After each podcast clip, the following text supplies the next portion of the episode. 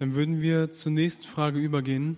Und da ist erstmal ein Bibeltext, der quasi zugrunde liegt aus Römer 3, 10 bis 12. Da steht, da ist kein Gerechter, auch nicht einer. Da ist keiner, der verständig ist. Da ist keiner, der Gott sucht.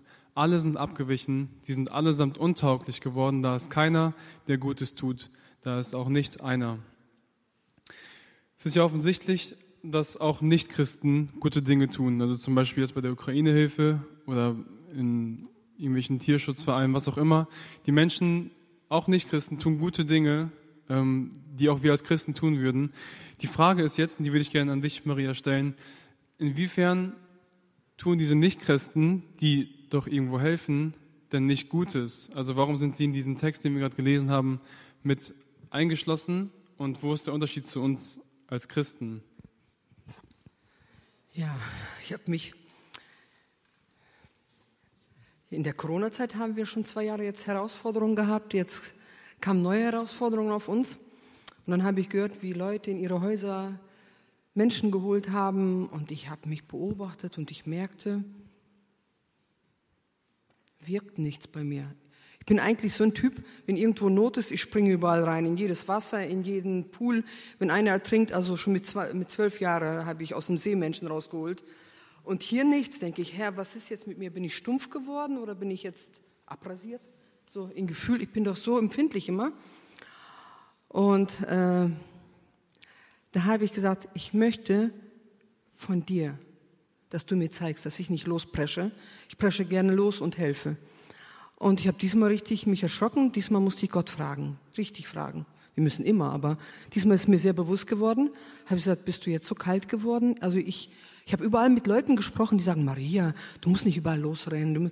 man wird dann so äh, von vielen, äh, die nichts tun, sind glücklich, dass du auch nichts tust. So ein Gefühl hatte ich. Ich habe die falsche gefragt. Dann habe ich wieder mich an Gott gewendet und hat er gesagt, ich kenne deine Gabe.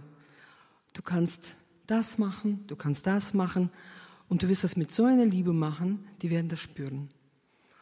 Und wenn morgens mich einer anruft, was zu tun, das ist kein Freund. Wisst ihr Bescheid, ne? Und ich kriegte morgens einen Anruf, Maria, kannst du fahren, einkaufen? Uh, ich bin hochgesprungen, Gerd ist das, uh! Ich gesagt, weil Gott mir diese Gabe gegeben hat. Und weil ich dazu Liebe habe. Und wisst ihr was? Ich war sogar im, im Laden richtig stolz. Eigentlich sagte jemand zu mir, oh, Natalia Riesen, kaufst doch um die Zeit ein? Ich sag eigentlich nicht. ist nicht meine Zeit. Aber wisst ihr, wenn das Liebe ist, und da habe ich gemerkt, wir können viele Dienste mit Murren machen oder ich muss es oder mein Papa hat's ja gemacht oder mein der oder aber wenn wir den Dienst machen mit Liebe, auf einmal machen die Leute gegenüber spüren das. Ich kam dahin nach Lübeck zu den Leuten und die guckten mich so an. Ich hatte vorher gläubige Leute, das waren andere Blicke. Jetzt Ungläubige guckten mich so an. Ähm, warum macht ihr das? Почему вы это делаете? Ich guckte so an. Weil ich ein Kind Gottes bin. Die war ganz baff. Ich wusste gar nicht, wie ich das in Russisch, weil das Russisch ist ein bisschen schwach geworden. Und ich, ich hatte so eine Freude zu sagen, ja, dass ich ein Kind Gottes bin. Und ich merkte in ihren Augen, äh, sie konnte nicht viel damit anfangen.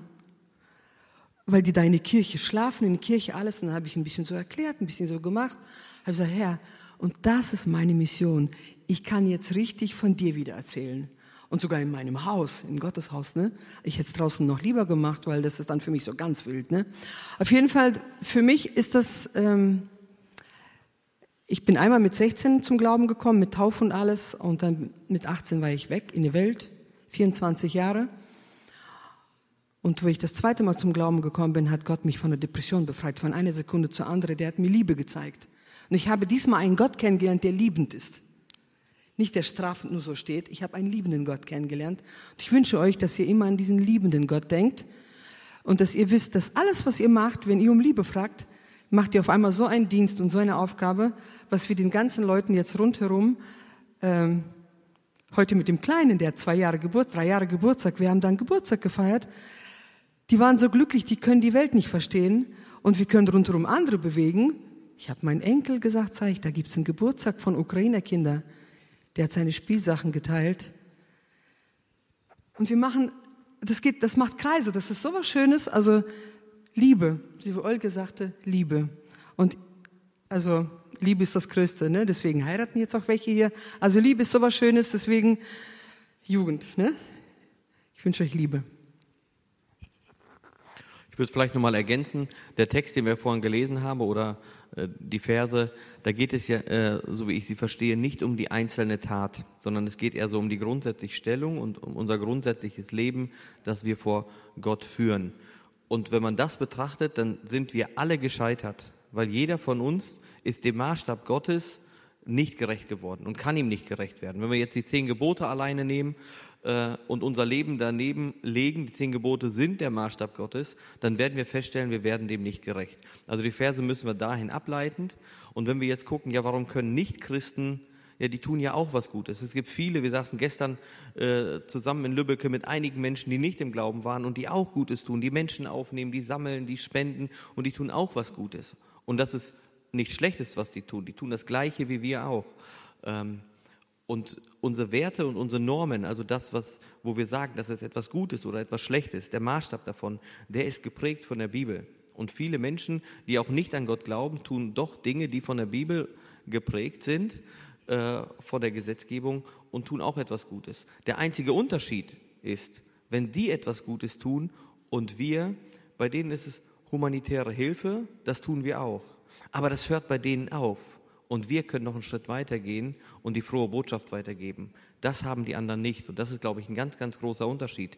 Viele Nichtchristen, ich kenne viele auf der Arbeit, die haben ein großes Herz, die helfen, die machen wirklich gute Dinge. Ich habe einen Vereinskollegen, wenn ich den charakterlich irgendwie einordnen müsste, wäre in der Champions League unserer Gemeinde. Also der wäre wirklich Oberklasse. Was charakterliche Stärke und was zwischenmenschliche Beziehungen angeht, wird er viele bei uns in der Gemeinde weit in den Schatten stellen. Aber bei ihnen hört es dann da auch auf und es geht nicht weiter. Und wir haben das Evangelium und das ist, glaube ich, ein ganz, ganz großer Unterschied.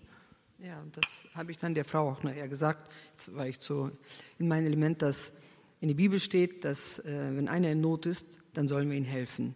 Und in der Bibel steht, wenn Witwen Waisen sind, sollen wir helfen. Und ihr seid jetzt in Not und wir wollen für euch da sein.